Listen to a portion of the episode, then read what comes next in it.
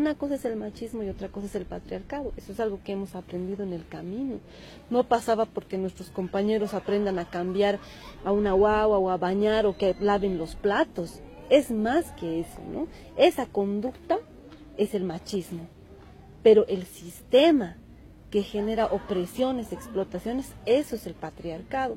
Entonces, por eso es importante reconceptualizar el patriarcado. En la reconceptualización, en lo que decía Julieta, entender al, al patriarcado como el sistema. No es un sistema más, no es producto del capitalismo, no es consecuencia de la colonización, no es una forma de racismo, no, es el sistema de todas las opresiones, todas las discriminaciones y todas las violencias que vive la humanidad y la naturaleza, construido históricamente sobre el cuerpo de las mujeres. ¿Y qué nos hace pensar entonces eso? Que todas las opresiones, por ejemplo, la explotación que genera el capitalismo, ¿dónde se ha aprendido? ¿Dónde la humanidad ha aprendido a explotar? ¿no? ¿Dónde la humanidad aprende todos los días a que puede explotar?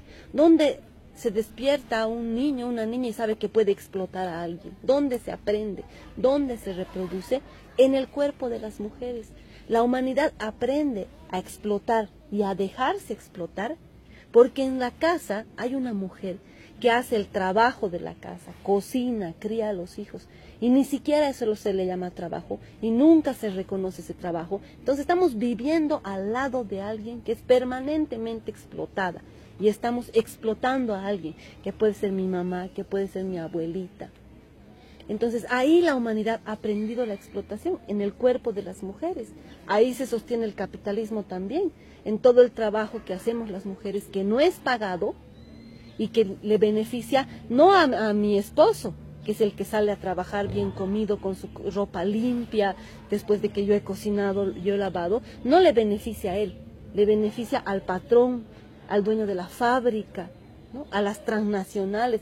Ellos se quedan con esa plata de ese trabajo que estamos haciendo las mujeres y que no es pagado. Y por eso la lucha es contra el patriarcado. Por eso la lucha es contra el patriarcado capitalista, neoliberal, colonial, racista, transnacional.